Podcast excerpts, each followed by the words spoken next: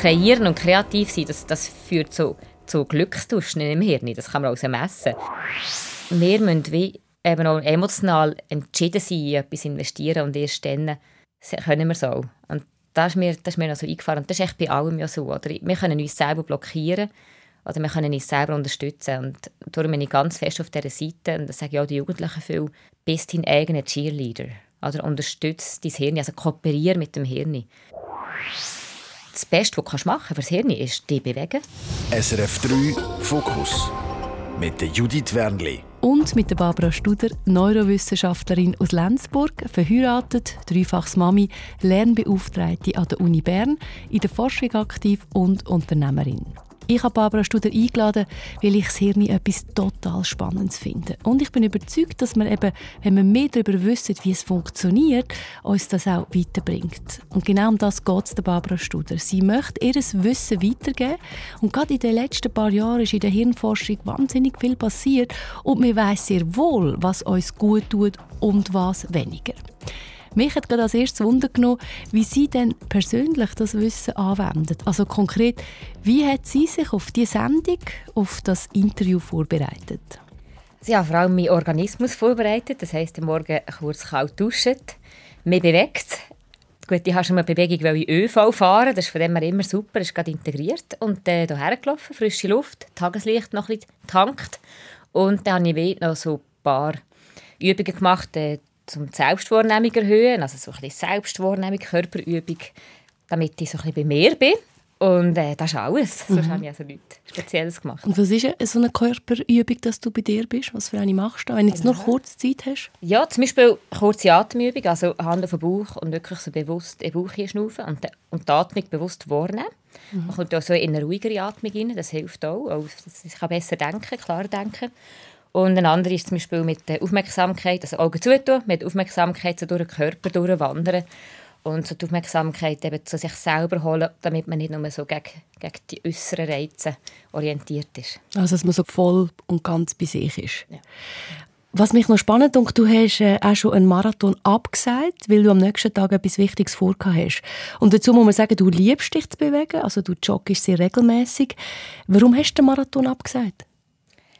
Ja, ich überlege halt viel so, wie teile ich meine, Energie ein. Und dort habe ich mich angemeldet, aber ich nicht gewusst, dass nachher ein wichtiger Termin am nächsten Tag ist.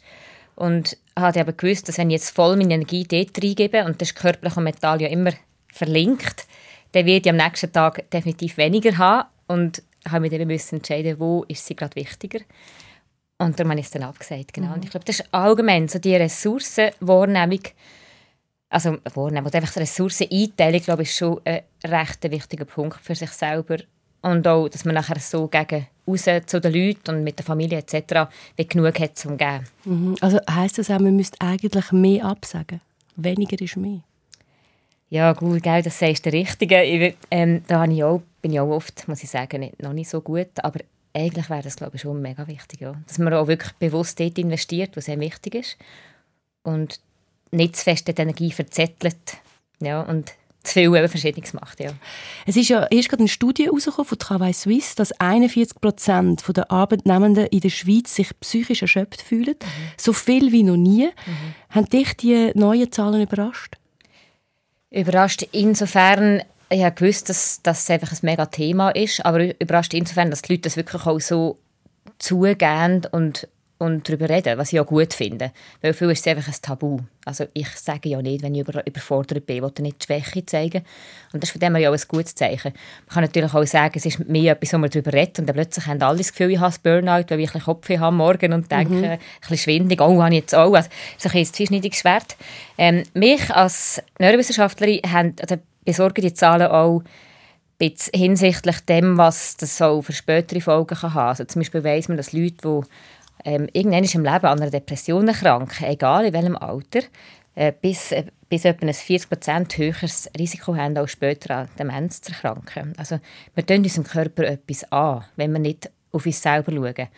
Und das, finde ich, ist einfach auch noch so ein, ein Aspekt in dem ganzen Thema. Es geht nicht nur, nicht nur um das, was ich gerade momentan vielleicht auch Einbußen habe von Leistungsfähigkeit und von Gesundheit her, sondern auch was ich langfristig meinem Körper und meinem Hirn auch antun, weil wir werden immer älter. Also wir haben noch viele Jahre vor uns. Mhm. Und darum ist es so unglaublich wichtig, mit den eigenen Ressourcen und der eigenen mentalen Gesundheit einfach sorgsam umzugehen. Mhm. Das ist auch einer der Gründe, warum ich dich eingeladen habe. Ich finde es mega spannend. Man kann äh, auch viel selber profitieren, wenn man eben hört, wie das Hirn wirklich funktioniert. Ja. Darum, was braucht denn unser Hirn, um sagen wir, leichter durch den Alltag zu kommen? Ja, das finde ich gut, dass du sagst. Leicht, also die Leichtigkeit, finde ich, ist gerade so ein super Stichwort. Ich glaube, wir würden uns in vielen Bereichen des Lebens leichter eben machen, wenn wir es ein bisschen spielerischer angehen und ein bisschen, ein bisschen, einfach ein bisschen verspielter ein bisschen humorvoller auch. Und ich glaube, Leichtigkeit, also die Kraft von Leichtigkeit und von Humor allgemein auch, darf man nicht unterschätzen. Und das ist für mich nicht das Gleiche wie Positivität. Oder ich finde, Positivität hat manchmal so etwas Krampfhaftes. Oder so, hey, du musst deine Gedanken immer in eine Richtung bringen, immer so die positive Perspektive haben, immer so als Licht am Ende des Tunnels fokussieren. Das ist so etwas, oh, ist so, so, ein bisschen, so ein bisschen anstrengend. Oder? Du musst dir mega Mühe geben. Das ist so eine Disziplinfrage, auch von den Gedanken her. Und ich glaube, eine Leichtigkeit und ein Humor ist für mich etwas etwas Freies. Oder? Ich tue mich, mich gerne in einer Leichtigkeit hergeben. Und so probiere ich zum Beispiel in meinem Alltag auch, ja, eine Herausforderungen innen, probiere es immer so ein bisschen mit einer ja, mit, mit, mit dem Spaßfaktor zu integrieren. Also viel einfach mit den Leuten lachen und über Fehler lachen und, und über Überforderung lachen und über mein eigenes Chaos lachen, das ich auch immer wieder mal habe. Wie, wie macht man denn das, wenn man es nicht so, vielleicht nicht mitbekommt oder, oder nicht so kann, das Licht zu nehmen? Mhm. Also grundsätzlich können wir alles verändern, was wir wollen. Also weißt, eine Haltung, Perspektive, das ist ja schön also im Hirn. Das, darum habe ich mich auch ins Hirn verliebt. Das ist so anpassungsfähig. Es ist so ein schönes Organ. Und ist natürlich aber auch eine Verantwortung, die ich habe. Aber wenn ich wünsche, also wenn ich mir mehr Leichtigkeit im Leben wünsche, dann kann ich das mir antrainieren, sozusagen. Also dann kann ich jeden Tag probieren mit bestimmten Übungen, oder es sind so Perspektivenwechselübungen zum Beispiel, mit aber auch äh, Sachen, die ich, ich mehr reinziehe. Also was, was lese ich, was höre ich. Das sind auch Sachen, die mich nachher beeinflussen. Oder wenn ich die Welt anschaue und wenn ich durch die Welt gehe. Oder auch mit welchen Leuten ich mich umgebe. Äh, das sind alles Faktoren, die ich beeinflussen kann und die dann Stück für Stück, Stück auch meine Art oder meine Ansichten verändern. Also mit dem, du musst einfach daran denken, das Licht zu nehmen, positive Sachen mehr im Leben haben. Aber dort finde ich dann ein bisschen schwierig. Ich meine, gerade im Moment erzählen so viele Influencer, äh, du musst nur richtig denken, dir das manifestieren, mhm. dann, dann hast du mehr Erfolg, dann äh, ja, eben, kannst du leichter durchs Leben. Ich finde das mega gefährlich. Ja. Es macht einen uh, mega Druck ja. auch, finde ich. Ja, voll. Das finde ich mega gut so beschrieben und das sehe ich auch so. Und viele haben dann das Gefühl, eben, jetzt liegt alles an mir, oder? Und dann, wenn etwas nicht gut läuft, ist der, Umkehrschluss so, ja, jetzt habe ich nicht gut gedacht, jetzt habe ich falsch, oder? Das Ganze, also mich, also mich falsch verhalten und das ist natürlich auch dann recht gefährlich. Und ich glaube, da dürfen wir, also ich nenne es immer so, ein liebevolles Beeinflussen. Ich glaube, wir dürfen uns Sachen vorstellen, also visualisieren, wo ich her, von dem her schon, dass sich die, die Gedanken wirklich auch in die Richtung, Richtung bringen also was machst du denn konkret? So ein bisschen wie mentales Training, das Sportler machen. Und weißt, ja. Ich, ich finde immer so ein bisschen, wo ist der Unterschied zwischen so mache ich es, ohne dass ich den wahnsinnigen Druck habe, das ja. muss erfolgreich sein, eben so, und, und, und was hilft dir denn wirklich? Ja, voll. Also ich glaube, es ist wie, der eine Teil ist das mentale Training, ja. Also da bin ich natürlich als Neurowissenschaftlerin voll dabei, weil das ist so, unser Hirn, das, was ich vorstellen kann, das erscheint als, als erreichbar und auch positiv. Das ist wie ein Magnet. Und darum, ich stelle mir die Sachen natürlich schon vor. Und wie wird sich das anfühlen, wie wird das sein, wenn ich es geschafft habe. Und ich stelle mir aber auch den Weg dorthin vor und die Hindernisse. Das nennt man so mentales Kontrastieren. Das heisst, ich überlege mir auch, wie gehe ich mit diesen Hindernissen um oder wenn ich mal nicht mehr mag, wenn ich Misserfolge habe etc. Und bin dann auch nicht gerade ähm, extrem überrascht, wenn die kommen, weil es gehört zum Weg. Also es ist so ein realistisches mehr Ziele setzen. Und auf der anderen Seite ist für mich ganz klar ähm, die liebevolle Fürsorge, die genauso dazugehört. Also meinem Hirn gegenüber. Also ich, ich probiere wirklich gut zu meinem Hirn zu schauen, liebevoll, zu meinem Körper genauso. Und ich glaube, die zwei Sachen müssen im Gleichgewicht sein. Und beim liebevollen, fürsorglichen Teil gehört auch dazu, dass ich auch alles darf fühlen und auch alles darf denken. Also es ist nicht ein Gedanke falsch, sondern die dürfen bestehen. Aber ich bin dann nicht das Gefühl und ich bin dann auch nicht der Gedanke, sondern ich kann dann liebevoll beeinflussen und in eine Richtung bringen, die er mehr, mehr bringt. Also er darf da sein, aber ich entscheide nachher entscheiden, wem gebe ich Platz oder was gebe ich Platz und wo tue ich nachher meine Kräfte investieren. Und ich glaube, so die Balance ist wahrscheinlich so da, wo also du bist sehr bewusst, was du denkst. Ja, sehr. Mhm. Mhm. Du hast vorhin gesagt, eben, du weißt auch Misserfolg gehören zum Weg. Wie, wie fest Perfektionistin bist du? Wäre ich Perfektionistin, könnte ich nicht leben, wie ich lebe, weil ich auf verschiedene Gleise, auf verschiedene Gleise fahre und das heisst immer viele Kompromisse eingehen. Also wenn ich jetzt nur akademisch zum Beispiel an der Uni das würde machen, müsste ich voll perfektionieren. Und genau, also ich, ich arbeite sehr fest nach dem Pareto-Prinzip, dass man mit 20 Prozent, 80 Prozent vom Ergebnis schon erreichen kann. Und kann dir auch gut mal sagen, hey, es ist genug gut. Finde ich etwas sehr Schwieriges, dass man nicht sich übervorbereitet, zum mhm. Beispiel mhm. auf ein Gespräch oder auf was auch immer. Mhm. Haben ja noch viele eine Herausforderung damit, oder? Hat dir das Hirn geholfen, dass du mehr weißt vom Hirn? Oder wie bist du auf diesen Weg gekommen? Ja, sie haben mich schon auseinandergesetzt. Viel. Ich habe ja zwölf Jahre Beratung gemacht an der Uni bei Studierenden, viel mit Zeitmanagement, Selbstmanagement und so, mit diesen Theorien. Und dort denke ich schon, habe ich bei mir selber das schon ein bisschen trainiert. Also Perfektionismus kann man wie auch ein bisschen abtrainieren, weil das ist wirklich, also ein übermäßiger Perfektionismus ist einer von den Faktoren, wo eben gerade zu negativem Stress und Burnout und auch psychischen Belastungen führen. Das wissen wir. Und da kann man schon eben sich selber wirklich trainieren, den Punkt einfach früher zu setzen. Also auch wenn ich den Drang habe, weiter dran zu bleiben, sagen, und jetzt mache ich den Punkt und gehe zur nächsten Aufgabe. Das kann man trainieren. Aber ich will auch nicht sagen, dass meins besser ist als andere. Das ist ja auch ein eine Persönlichkeitsfrage. Mhm. Ich, mache, ich bin ja mehr breit unterwegs und das ist jetzt eine Stärke bei mir und bei jemand anderem ist die Stärke ja dann wirklich können, bei einem Thema volle Tiefe oder? Und, und gerade in Forschung zum Beispiel musst du ja auch wirklich all die Faktoren eruieren und dann dranbleiben an einem Thema. Das ist ja dann auch eine Stärke. Aber, Aber es muss nicht noch gesund sein, natürlich. Man kommt gesünder, haben das richtig verstanden? Man kommt gesünder durchs Leben, wenn man, also das ist eigentlich jedem klar, wenn man ein bisschen weniger ja. auf Perfektionismus aus ja, ist. definitiv. Liebevoll mit sich umgehen, ist ja. das wieder, oder? Es ist, genau, ich glaube, es ist ein Teil von Selbstfürsorge, dass man mal sagt, und jetzt, jetzt lohne ich das, jetzt, jetzt, jetzt setze ich den Punkt, auch wenn es noch nicht perfekt ist. Du hast schon erwähnt, du bist auf ganz vielen verschiedenen Ebenen aktiv. Also du hast Kind, bist Unternehmerin, dozierst als Neurowissenschaftlerin an der Uni Bern, machst Vorträge. Es geht dir so wie vielen von uns. Du hast wahrscheinlich auch nicht Zeit, jeden Tag dich irgendwie eine Stunde mit Yoga zu beschäftigen, mit ähm, Meditieren, obwohl man ja weiss, wie, wie wertvoll das, das wäre. Wie machst du es denn du? Also meine Strategie ist integrieren in den Alltag.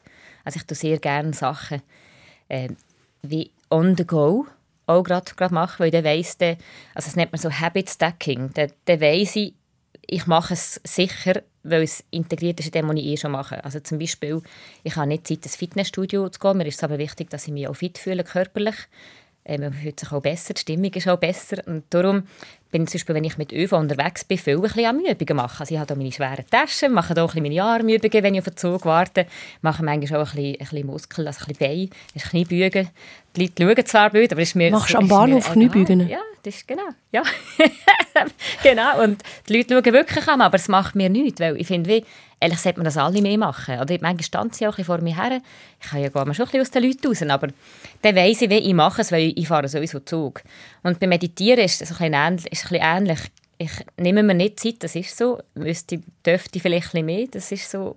Weil man weiss echt von Forschung, dass gerade auch Beispiel eine halbe Stunde wirklich Achtsamkeitsübungen sehr gewinnbringend sind. Aber ich habe oder nehme mir Zeit nicht, sondern ich tue achtsame Momente in den Alltag integrieren. Als Beispiel, eben auch hier wieder Habit Stacking. Ein Habit ist schon, dass man nach dem WC die Hände waschen, oder? Das mache ich.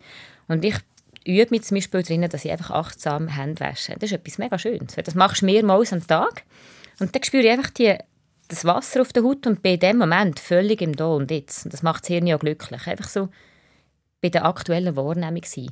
Genau das Gleiche, wenn ich draußen laufe, zum Beispiel, wenn ich hierher gelaufen bin, dann nehme ich einfach die frische Luft zu wahr auf dem Gesicht oder, oder ähm, die Schritte am Boden, also achtsames Laufen nennt man das so. Ähm, und ich einfach den aktuellen Moment einfach so geniessen. Und man nennt das auch, in der Psychologie nennt man so, so die, die, die Wow-Effekt, also die Staun-Effekt, also Mindful Moments, eben nennt man es ehrlich, aber eben ehrlich sind einfach so kleine Momente vom Wow, das ist jetzt schön. Und die können wir überall integrieren. Oder? Da kann, zum Beispiel habe ich eine mega schöne Pflanze gesehen, beim Herlaufen. Die ist so wie ein Efeu so runter, ähm, und hat einfach kurz gestaunet. Und das, es tönt jetzt so, wenn ich das immer strategisch mache, aber ich habe mir es wie so angeeignet, dass ich es wie automatisch mache. Und ich glaube, so achtsame Wahrnehmung Und Dankbarkeit, die ja dem mit dem verknüpft ist, und das ein Staunen, wie mit Kinderaugen, das ist etwas, wo, wo das Hirn ein massiert sozusagen und Glücksmomente schenkt. Und Achtsamkeit im Moment sein, das hört man überall, ein bisschen, dass das so wichtig ist. Vom Hirn aus gesehen, ist es so wichtig? Es ist sehr wichtig, Warum? ja. ja. Weil das Hirn dann glücklich ist, wenn wir wirklich so im Moment sind. Und auch gerade die neuesten, neuesten Meta-Analysen zeigen, dass wir von den Gedanken her bis 47 Prozent in der Vergangenheit oder in der Zukunft sind. Und das sind ja oft Sachen, wo wir in der Vergangenheit nicht mehr können ändern oder in der Zukunft nicht wissen, wie fest wir es dann auch können beeinflussen oder ob es wird. Also es ist eigentlich immer so eine Unsicherheit, die oben ist. Und, und das Hirn ist eigentlich dann glücklich, wenn es wirksam sein kann. Oder wir sind dann zufrieden. Und Wirksamkeit haben wir ja vor allem im Moment. Und darum ist es, ist schon, also für das eigene Wohlergehen ist es sehr ausschlaggebend, dass wir eben einerseits mehr im Moment sind und andererseits auch bei den Gedanken in, in Sachen, die wir können beeinflussen können und nicht bei Sachen, wo wir eigentlich keine Kontrolle haben darüber. Mhm. Also was meinst du, wo man nicht beeinflussen kann? Also die Weltlage oder Krieg? Oder? Genau. Genau. Und wir dürfen schon, also wir dürfen schon empathisch mit dem kurz auseinandersetzen. Aber wenn wir zu viel gedankliche solche Sachen sind, dann führt das zu einem Gefühl von Ohnmacht, von Schwäche, auch von Angst natürlich. Es entwischt einem. Und das äh, bringt mentalen und emotionalen Stress. Wie hält man sich in so einem Moment, gerade wenn einem die News erschlagen wieder einmal und all die Sachen gehört auf einem einprasseln, wie hält man sich da wieder in dem Moment? Also vielleicht siehst, würde ich auch noch sagen, also es dosieren. Also viel lesen viel zu viel, finde ich, von diesen News. Oder, ähm, also es ist sehr gut, die Sachen zu lesen, natürlich auch das äh, die Medien konsumieren, aber zu viel von dem immer wieder zum Beispiel über einen Tag verteilt aufnehmen, finde ich, tut dem dann nicht gut. Dann leben wir bestimmen, jetzt setze ich mich damit auseinander und dann lasse ich es aber auch ein bisschen ruhen. Das ist das Erste. Und auch nicht zum Beispiel nicht gerade am Morgen früh. Das Hirn muss ich schon mal, oder musst dich mal auf den Tag einstimmen, einfach dich freuen auf den Tag, bevor du mit externen Informationen dich berieselst. Weil das wird nachher auch gerade wieder verarbeitet und verknüpft im Hirn und beeinflusst, wie du fühlst und wie du an die Sachen hergehst. Das ist das eine. Und nachher wieder zurückkommen zu deiner Frage. Das ist so, ähm, also ich denke, was da sehr helfen kann, äh, sind, sind wirklich so ähm, sensorische Übungen, also dass, dass du dich selber wieder spürst, dass du eben zum Beispiel, das kann sein, eben kurz eine Atmungsübung machen, es kann sein, äh, kalt duschen ist eben zum Beispiel auch so etwas, was du wieder zurückholst. Aber das kannst du ja natürlich auch nicht immer machen. Ähm, kurz bewegen. Mhm. Bewegen ist oft etwas vom Besten. Körper kommen also. Ja, also mhm. wirklich Körper, das hilft extrem. Und den Raum wechseln. Also viel, bei, bei, gerade bei Panikattacken oder so, oder muss ja nicht gerade eine Panikattacke sein, aber wenn man eine Angst erlebt, ist wirklich auch einen Raumwechsel machen, die Umgebung ändern, dass ich wieder einen anderen Impuls habe. Und was mir hilft, wieder einen Schritt weiter zu gehen in den Gedanken. Nicht im gleichen bleiben, mhm. im Karussell. Wir hören es jetzt und du hast mir am Telefon gesagt, du siehst dich ein Stück weit als Fürsprecherin vom Hirn. Es ist dir ein wichtiges Anliegen, dass es uns besser geht, dass man eben mehr weiß rund ums Hirn und was uns gut tut. Wenn, du hast jetzt schon einige Sachen, spannende Sachen erzählt, wir hören sicher auch noch mehr, aber wenn jetzt du nur etwas uns kannst mitgeben kannst, und denkst, hey, wenn die Leute nur das würden checken, dass das so viel bringt, was wäre so ein Golden Nugget? Ich glaube, das Bewusstsein, dass genauso wie Körperhygiene etwas ist, was auch noch wichtig ist, ist, dass wir nicht stinken, dass eben auch die mentale Hygiene ein grosser Teil ist, wo wir sollen, äh, genug ernst nehmen und uns darum kümmern im mhm. Alltag. Und einflüssen lassen eben ja. mit anderen Sachen verknüpfen. Da habe ich sehr einen wertvollen Tipp gefunden. Dann wird man, nicht, man immer die ganze Zeit, oh, ich sehe noch, ich sehe noch, jetzt ja. habe ich wieder keine Zeit und dann frustriert es dich irgendwie, dass du keine Zeit hast. Und wenn du das so kannst integrieren das finde ich wirklich einen wertvollen Tipp. Ja, und das Hirn spielt ja für die psychische Gesundheit eine grosse Rolle. Äh, du bist auch ganz persönlich auf das Thema Erschöpfung, Depression sensibilisiert. Dein, dein Papi hat an Depressionen gelitten und sich das Leben genommen. Du hast mir gesagt, das Schicksal, das ist für dich eigentlich bis heute der Antrieb für das, was du machst. Ja, unter anderem. Ja, das ist so. Weil ich gesehen habe, oder wie erlebt habe, ja, wie man, wie man kann sich selber entweder also glücklich oder unglücklich machen oder? obwohl man eigentlich alles hat. Mhm. Das ist mir jetzt schon eingefahren. Und dort haben wir auch auf die Suche gemacht nach Antworten natürlich, auch wie man, wie man das kann verändern kann und eben frühzeitig kann verändern Weil das Problem ist, wenn es wie schon zu weit ist, jetzt gerade wie bei Depressionen, was natürlich ein sehr vielschichtiges Thema ist, aber wenn es wie schon zu tief ist, ist es so schwierig, noch etwas zu verändern. Und ich finde, wir sind zu fest jetzt im Gesundheitswesen eben mehr aufs Kranken aus und, und wird spät und dort intervenieren und therapieren, statt eben wie schon vorher das Üben, dass es gar nicht so weit kommt. Also Prävention stärken. Dazu bist du in einem Psychologiestudium und hast gemerkt, dass du nicht helfen kannst, einen Psychologen nicht in seinem Umfeld. Was ist denn das für dich für ein Gedanke gewesen, dass du gesagt hast, du willst jetzt richtig Neurologie, richtig Hirnforschung? Ja, ich glaube, es ist das plötzlich das Erkennen gewesen, oh wow, ehrlich, wenn ich verstehe, wie die Mechanismen funktionieren und wie es im Hirn abläuft, und das kann man wirklich auch messen und sichtbar machen, dann äh, kann ich so bewusster und äh, wie spezifisch beeinflussen. Und halt bei Psychologie sind so viele so die theoretischen Modelle oder was, was wie beeinflusst, was natürlich auch sehr wertvoll ist. Beim Hirn kannst du aber wirklich auch direkt eine Spur zeigen, wo ein, eine Handlung, ein Gedanke oder, oder eine Gewohnheit oder den hinterlässt. Und das finde ich schon etwas sehr, sehr Eindrückliches. Also, dass unser Verhalten und unsere eben Gedanken, Gänge etc. wirklich biologisch oder, die Spuren hinterlassen. Das fährt ihn ja auch noch so ein und zeigt so, okay, es ist nicht einfach nur so ein, ein psychologisches Konstrukt oder eine Idee, wo, wo ein paar gescheite Leute hatten, sondern es ist einfach die Biologie, so wie wir funktionieren als Menschen. Und wenn wir die besser verstehen und sie eben so liebevoll können beeinflussen können, haben wir sehr viel gewonnen. Aber wenn man eine depressive Episode hat, dann hört man ja, dann ist Serotonin, das fehlt. Wieso hört denn das Hirn nie auf, Serotonin zu produzieren? Also das ist aktuell im Fall schon, schon wieder ein bisschen umstritten, ob es mhm. wirklich so der Serotoninmangel ist. Also es sind natürlich sehr komplexe verschiedene Beeinflussfaktoren, aber äh, vielleicht, ähm, ich glaube, da, das geht auch bisschen weiter, wenn wir über die anfangen diskutieren, aber was man zum Beispiel weiss, ist, dass bei Depressionen Bewegungsinterventionen oft effektiver sind als Antidepressiva zum Beispiel. Und ich glaube, da ist wie das Wissen, wenn man depressive Episoden hat, jetzt mal abgesehen davon, was überhaupt so weit, wie es so weit gekommen ist, weil das ja auch das ist Lernprozess und Biologie und genetisch natürlich ist verknüpft.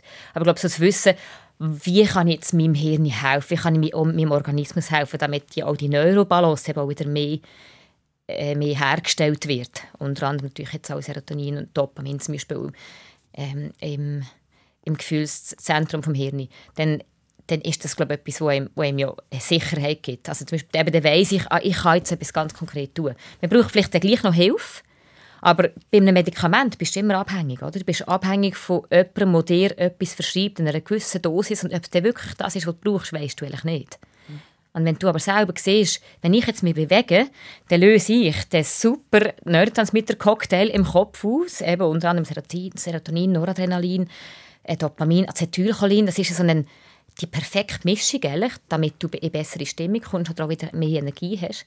Und das kannst du jetzt selber in, die Hand nehmen. Genauso mit Musik. Du kannst dich selber mit Musik extrem unterstützen. Aber das Problem ist ja, wenn du dort drinnen steckst, dann weißt du das. Das mhm. sagen dir alle rundherum. Aber du bringst dein Viertel nicht hoch. Du hockst auf dem Sofa, du liegst im Bett. Es ist ja nicht, dass du das nicht weißt. Ja. Die allermeisten, das weiß man heutzutage. Wald baden, im Wald spazieren. In Japan ist das sogar äh, auf Krankenkasse zahlt. Also auch etwas äh, mega wertvolles. Wir wissen es. Warum macht man es im Moment nicht? Die Antriebslosigkeit, ja, das ist, das ist da, man hat die Kräfte nicht. Also ich glaube, da braucht man Leute, die einem helfen, weil sobald man eben mal den ersten Schritt da hat, geht es nachher viel einfacher. Und ich glaube, so das Erkennen von der erste Schritt ist der allerschwierigste. Aber wenn mich da jemand unterstützt und ich mich verpflichte für etwas, also dann musst du halt wie abmachen. Oder jemand kommt Leute und, sagst, und sagt, hey, und wir gehen zusammen. In der Therapie hast du ja auch Leute, die dich unterstützen. Also, dass du wirklich jemanden hast, der dich nachher rausholt und dir aber nachher auch zutraust und im Hirn auch zumutest, dass man dann auch wieder schafft, die nächsten Schritte zu gehen. Ich glaube, das kann helfen. Also ich glaube, der erste Schritt. Mhm. Ja, das ist der, wo man Hilfe braucht. Ja. Weil du nachher spürst, dass dir ja. wirklich gut tut. Ja. Weil wenn du mal im Wald bist, oder, dann hast du die Kräfte, die auch schon unterstützen von Natur. Wenn du mal in Bewegung bist, ist es viel einfacher. Und wieso beschießt das Hirn? Ja, das Hirn, es, kann ja, es, meint es lieb, gell? es will natürlich Energie sparen. Es muss ja auch uns schützen, dass wir nicht allzu viel Energie brauchen. Und das ist das Paradox, das wir haben. Also eigentlich liebt das Hirn ja Veränderung. Es ist für das gemacht, es ist fürs Lernen gemacht. Und gleichzeitig aber scheuen wir die Veränderung, weil es anstrengend ist. Und ich glaube, da, in dem, in dem Paradox leben wir, ja. Aber dass wir, dass wir immer wissen, und das bleibt so bis ans Lebensende, dass Hirn veränderbar ist und wir jederzeit können Veränderung zulassen und uns wünschen und auch angehen, ich glaube, das ist extrem wichtig. Also obwohl es kein Muskel ist, man muss es trainieren. Ja. Jetzt, mit all dem Wissen, das du heute hast, wie denkst du heute viele Jahre später an deinen Papi zurück? Ich hätte ihm gerne, also ich würde, genau, wahrscheinlich hätte ich probiert, mehr mit ihm wirklich so ganz praktisch die Sachen anzugehen. Also ich wäre ich wär mehr mit ihm tanzen, zum Beispiel. Das befreit mega, Tanzen und Musik. Das ist jetzt so eine unglaubliche Kraft, wird viel zu wenig eingesetzt. Also ich glaube, in Therapie, man würde könnte oft viel mehr gewinnen, wenn man dann mit diesen Leuten tanzen und Musik machen oder einfach zusammen in den Wald gehen, statt zu reden. Ich finde, wir sind zu verkopft unterwegs. Und ich damals auch, eben mehr einfach probiert, mit ihm zu reden. Aber reden ist einfach oder, kognitiv, das ist begrenzt. Ich würde mehr mit, mit ihm wirklich einfach schöne Erlebnisse haben und probieren, so ja, ihm zu helfen, die Gedanken. Er hat sich viel Sorgen gemacht um die ganze Welt zum Beispiel und wir probieren mit dem zu helfen, oder ihm zu helfen, die Gedanken einfach so in dem mehr wieder in die Gegenwart holen, mit dem, was er kann bewirken kann. Weil er ist unglaublich wirksam in seinem Umfeld und hat das aber wie nicht mehr so gesehen, weil er immer nur die Gefahren von der ganzen Welt wahrgenommen hat. Mhm. Aber ja, ich weiß nicht. du hilfst jetzt mit dem Wissen ganz vielen anderen, also sicher auch Menschen, die zulassen, das, das inspiriert, das bringt einem auf andere Gedanken. Und gerade Trauer ist ja eine wahnsinnig starke Emotion. Mhm. Du hast vorhin gesagt, man kann sich glücklich denken. Kann man sich auch in so Situationen glücklich denken? Wenn man am Trauern ist? Mhm.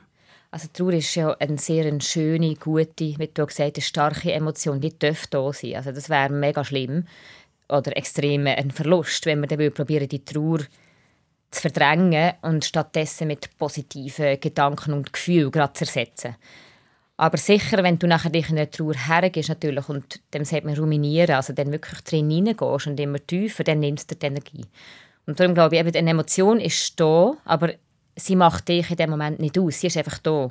Und sie darf existieren, aber das, was du bist und was du machst damit, auch mit deinen Gedanken, das darfst du nachher in eine Richtung bringen, wo es dich eben auch schützt. Das heisst, wie, danke Trauer, du sagst mir, es ist ein Verlust, ähm, du gibst mir aber jetzt auch Kraft, zum zu sagen, ähm, es ist mir jetzt wichtig, keine Ahnung, in, in eine Beziehung investieren oder was immer es ist und dann, und dann gehst du nachher in die Richtung, also dann investierst du deine Gedanken und Energie weiter in, in die Richtung, wo du jetzt etwas kannst machen oder weißt, wieder wirksam sein. Also wie in negativen Gefühlen innen bleiben, das nimmt uns Lebenskraft und Freude, das ist so. Aber, aber sie wahrnehmen wertschätzen, Informationen daraus bekommen und dann mit dem weitergehen, das gibt uns Kraft. Mhm. Und was hat denn dir in dieser Situation am meisten geholfen?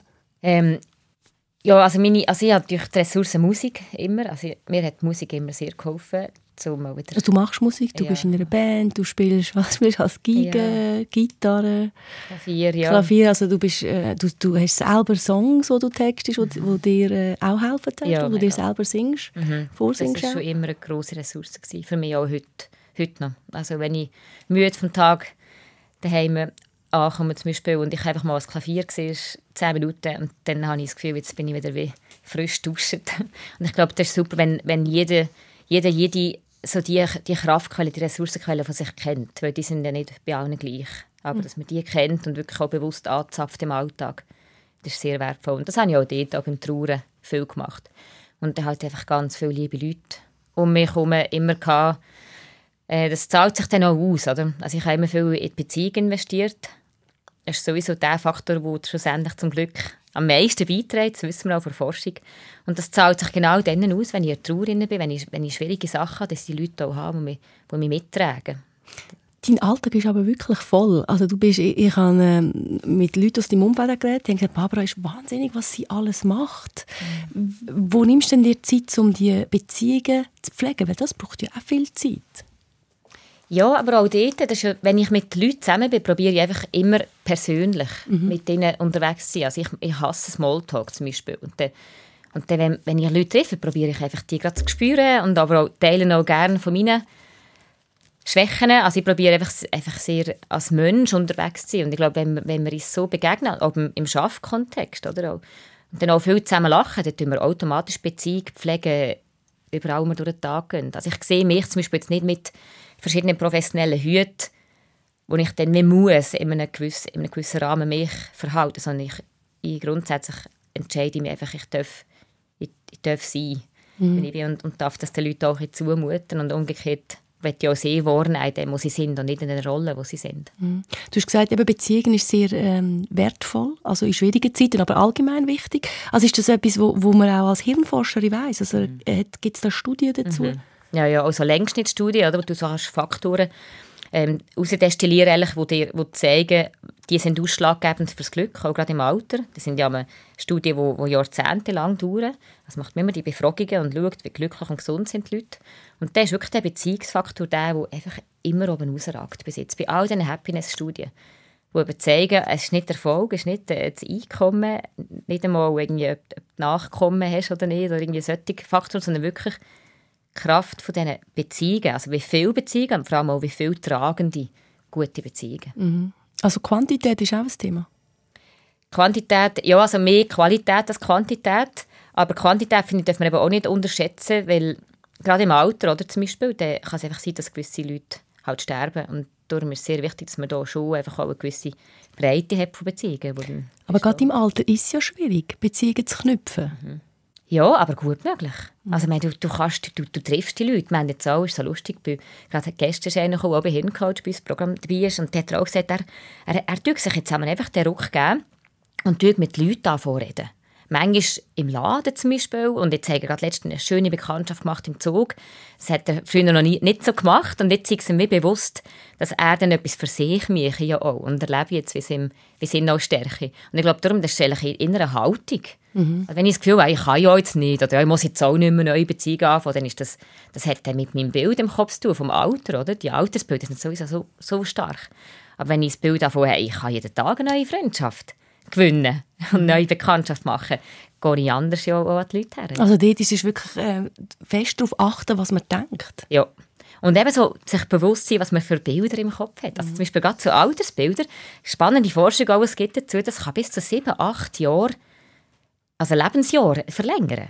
Oder? Wenn du, wenn du nicht das Gefühl hast, jetzt werde ich langsam alt und senil und langsam, sondern dich für ein Bild entscheidest und das auch kultivierst im Kopf und in den Gedanken, hey, ich kann jeden Tag Neues lernen, ich kann jeden Tag neue, ich kann, ich kann Freundschaften weiter aufbauen, also nicht eine Abbaustimmung, sondern weiterhin eine Aufbaustimmung, was ja auch im Hirn entspricht, das ist ja weiter veränderbar, dann kannst du Gesundheit deine Mentalgesundheit, aber auch die Hirngesundheit wirklich beeinflussen. Ich finde das auch toll, dass jetzt so Rolling Stones oder äh, die verbliebenen Beatles auch gerade wieder so in der Hitparade sind und, und zeigen, wie fit die auf der Bühne sind. Die sehen zwar aus, mega falten und es ist nicht so, dass sie irgendwie wie 40 aussehen aber die sind so also ist halt auch die Musik, wie du sagst, wahrscheinlich auch noch. Also nicht, nicht nur die, ich hatte auch den Bernhard Russi da schon im Fokus gehabt. Das ist auch spannend und, und du merkst richtig, hey, der könnte genauso gut 50 sein. Ja mega schön. Oder? So die Haltung, das Alter ist eine Zahl. Mhm. Und du gestaltest das Alter. Und das finde ich auch. Und wir werden ja auch immer älter. Das heisst, die, die Älteren, also die Lebensjahre, wenn wir älter sind, die sind unglaublich wertvoll, wenn wir das so viel machen können. Und das ist schade, wenn wir es nachher selber so limitieren. Ich hatte vor einer Zeit da im Fokus den Gregor Hasler zu Gast. Gehabt. Kann man jederzeit auch noch als Podcast nachhören. Der Gregor Hasler ist Psychiater und Neurowissenschaftler. Er hat das Buch «Die Darm-Hirn-Connection» geschrieben und mir eindrücklich erzählt, wie der Darm eben glücklich oder unglücklich machen kann. Und er hat auch erzählt, dass ja eigentlich der Darm der Boss ist und nicht das Hirn. Ja, genau. Es ist ja tatsächlich auch mit ganz, ganz vielen Neuronen das zweite Hirn, das wir haben. Ähm, also, das ist genau... ich würde sich schon nicht sagen, dass der Darm gerade der Boss ist, aber definitiv mit Boss. Und es ist, schlussendlich ist es einfach eine ganz enge Interaktion. Und das ist wirklich eindrücklich, wie das Forschung der letzten 15 bis 20 Jahre gezeigt hat. Einerseits mit dem Darm, aber allgemein mit, mit anderen Organen auch. Eben zum Beispiel, welche Kraft die Atmung aufs Hirn hat hat es in den letzten drei Jahren eine Explosion von Studien, die das zeigen, wie du mit der Atmung kannst die neuronalen Aktivitäten, also die Wellen synchronisieren, also beeinflussen. Also hier haben wir die enge Verbindung, der Vagusnerv, der all die Organe mit dem Hirn verbindet. Ähm, also da stimmen natürlich voll zu, eben die Ernährung, speziell gerade die Darmflora, die wirklich kann glücklich oder unglücklich machen kann. Aber dann auch allgemein Bewegung. Früher hat man gemeint, Bewegung ist vor allem für den Körper. Heute wissen wir, das Beste, was du machen kannst für das Hirn, ist dich bewegen. As your body moves, your brain grooves. Also auch für Demenzprävention ist eigentlich Bewegung das A und das O und ist noch wichtiger sogar als jeden Tag ähm, geistige Herausforderungen haben. Also natürlich beides natürlich, aber ja, da wissen wir heute schon viel mehr. Und ich glaube, das Bewusstsein, ja, dass alles, was ich für meinen Körper und für Gesundheit tue, auch auf meine Stimmung und die mentale Fitness einen Einfluss hat, ist, ist, ist wertvoll. Mhm. Aber es ist schon so, über das Hirn so viel weiß man eigentlich gar noch nicht. Ja, das ist immer relativ. Ich finde, ich bin da eben so ein bisschen, ja, natürlich wissen wir extrem viel noch nicht. Aber ich finde, die Sachen, die wir jetzt wissen, es ist, das ist so evident. Und, aber wie genau, eben, oder die, die genauen Mechanismen, mhm. so verstehen wir extrem viel noch nicht. Und auch das Ganze eben mit, mit den unbewussten und den bewussten Prozessen zum Beispiel, das ist natürlich ein Riesengebiet, oder, wo man da noch dran ist. Und, aber, aber so das Thema Neuroplastizität und, und Thema und Bewegung und wie das eben die Plastizität ja auch ankurbelt, die Ernährung und einfach allgemein die Lebensstilfaktoren, das ist schon... Äh, schon evident. Ja, und das ist auch spannend und man kann etwas beeinflussen. Also das äh, ist ja auch schön, dass man das herausgefunden hat, dass man wirklich auch selber einen grossen Teil kann beitragen kann, dass es einem gut geht. Du hast ja auch eine Zeit in der Neuro-Reha gearbeitet. Was hast du aus dieser Zeit mitgenommen? Dort ist mir immer sehr, also habe ich sehr eindrücklich gefunden, wenn man mit diesen Leuten geschafft hat, ähm, wie die, die bereit waren, zu sagen, ja, und ich will investieren, wie wir dort können sehr viel erreichen und aber andere, die wir nicht wollen, die irgendwie die Hoffnung aufgegeben haben, nichts mehr können beeinflussen Und das ist mir recht eingefahren, weil biologisch gesehen kann ja jeder Mensch viel verändern. Also das Hirn ist von, dem, von dieser Anpassungsfähigkeit bei allen da, also bei allen gleich vorhanden. Aber wir müssen wie eben auch emotional entschieden sein, in etwas investieren und erst dann können wir so. Und das ist mir, das ist mir noch so eingefahren. Und das ist echt bei allem ja so. Oder? Wir können uns selber blockieren oder wir können uns selber unterstützen. Und darum bin ich ganz fest auf dieser Seite, und das sage ich auch den Jugendlichen viel, bist dein eigener Cheerleader. Oder unterstütze dein Hirn, also kooperiere mit dem Hirn. Und das ist fatal, wenn wir gegen uns selber angehen. Oder das gesagt, wenn wir uns selber boykottieren, eigentlich in dem Moment könnten. Kennt man den Auslöser, warum man das macht? Weil das, eigentlich will das niemand, aber man macht es gleich und sabotiert sich selber. Ja, das ist natürlich jetzt äh, vielschichtig. Ja. das ist auch Prägung, oder? das sind innere Glaubenssätze, die du natürlich auch schon früh mitbekommst. Das sind viele unbewusste Prozesse, das sind viele Ängste. Aber all das kann man verändern. Das, das haben wir herausgefunden ja. mit der Hirnforschung. Ja. Ich möchte gerne noch ein paar Jahre zurückgehen. Also du hast ja jetzt gerade erzählt, du hast in der Neuroreha geschafft. Das ist dort, wo Menschen mit Hirnverletzungen sich erholen und äh, wieder das Hirn trainieren. Und gerade durch deine Arbeit hast du ja wahrscheinlich ziemlich genau gewusst, was auf euch zukommt, als ihr vor rund zehn Jahren erfahren habt, dass dein Mann, David, eine eingekapselte Hirnblutung entfernen muss. Das war äh, in einer Zeit, gewesen, wo ihr gerade eine Familie gegründet habt. Also euer erster Sohn war zweijährig, du schwanger. Also wir können uns vorstellen, eine riesige Herausforderung. Wie denkst du jetzt heute an die Zeit zurück?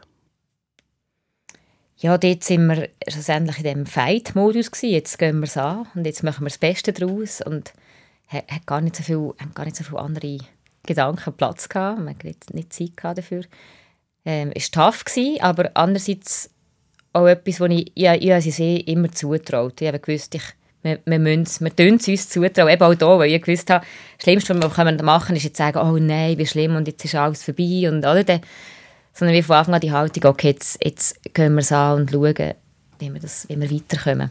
Aber schon, eben, es ist schlussendlich, ich denke, es können alle Leute, die irgendwie so etwas erleben, ist, es ist ein Berauben von etwas, hast und weißt, hast du jetzt nicht mehr. Und schlussendlich ist eine grosse, eine grosse Herausforderung an die, an die Fähigkeit vom Akzeptieren, wo wir jetzt immer noch drinnen stecken. Es geht ihm den Umständen entsprechend gut, aber ja. er ist sehr viel müde, hast du mir gesagt. Mhm. Er, er, ist vor allem daheim bei den Kindern in erster Linie.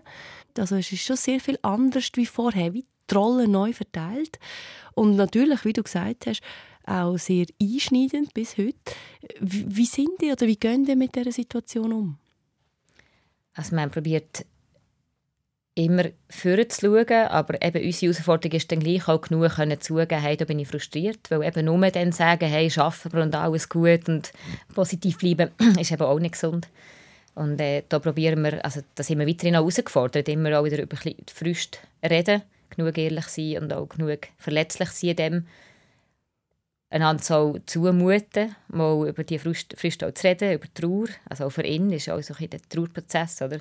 Er ist auch einfach einer, der optimistisch will, schauen will. Ich gemerkt aber das Trauern ist auch wichtig.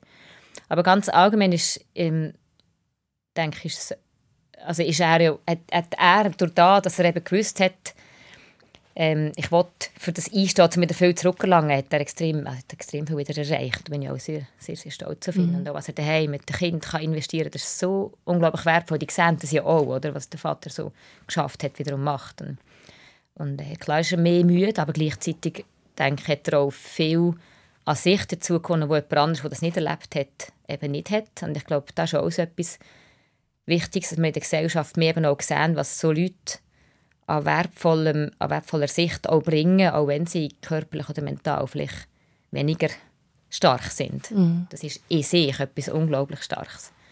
Und das, und das genau das Gleiche, wie wir mit dem Alter, viel uns mit, mit ähm, etwas Schwächlichem in Verbindung bringen. Oder? Man geht langsam ein bisschen ab, aber ehrlich so die Kraft, die im, auch im Alter ist, oder? die Weisheit, die Erfahrung, auch die, gewisse, die Gelassenheit, die wir viel haben, ist so wertvoll auch für die Jüngeren, die man weitergeben kann.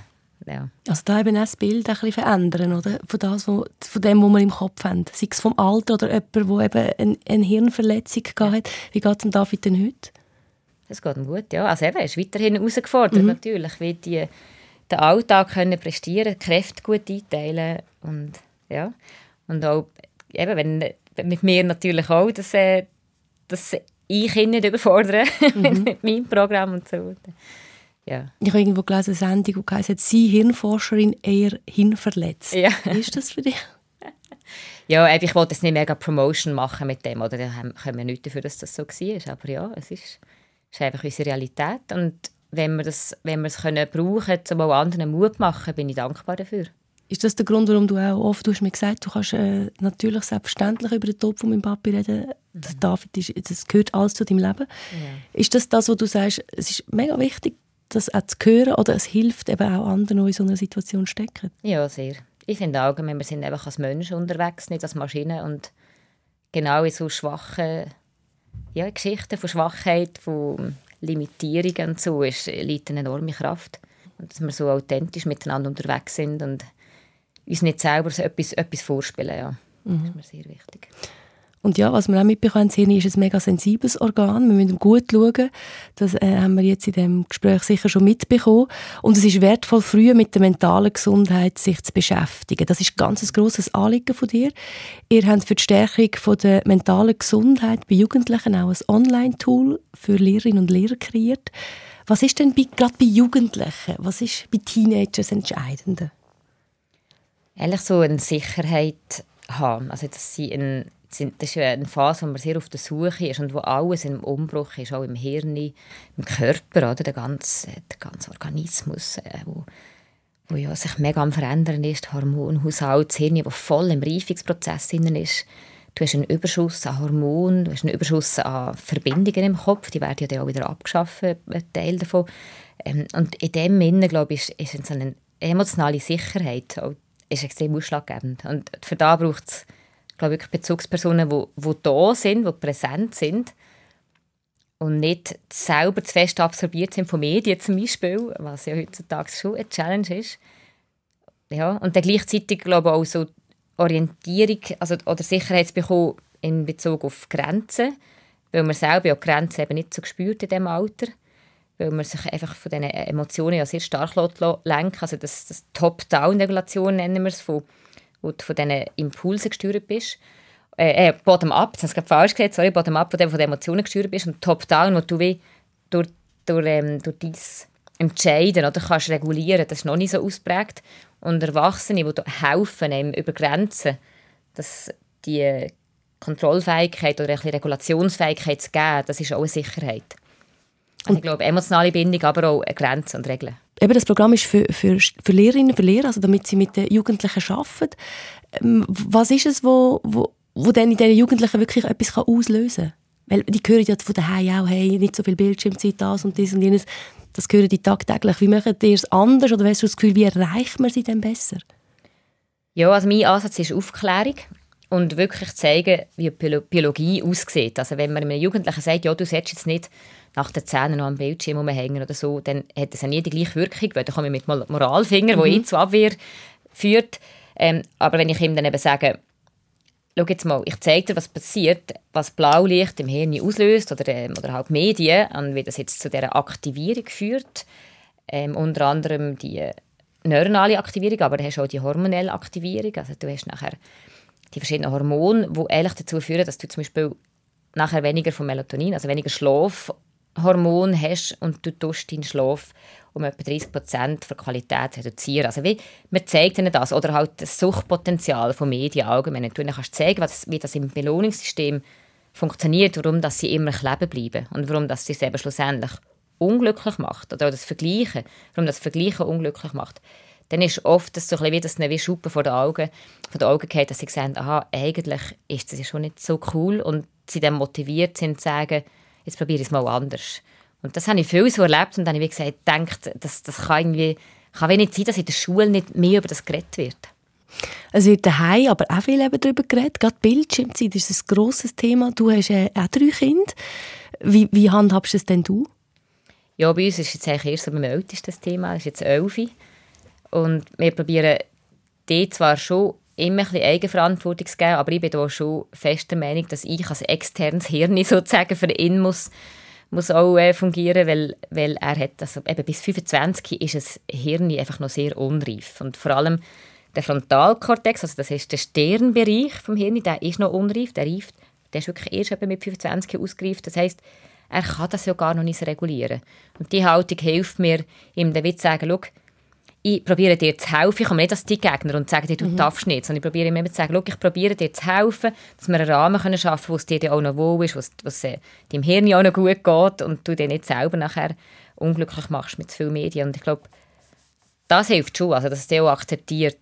Wir haben, wir haben auch die, all die Diskussionen, die man hat mit Teenies, haben wir auch. Aber, aber wie, wie, was sagst denn du, was, was ist noch gesund? In welchem Rahmen? Weil gar nicht gamen hilft ja auch nicht. Oder die, ich meine, man nützt das Smartphone, ist klar. Mhm aber was sagst du so, was ist so eine, gesunde Einheit?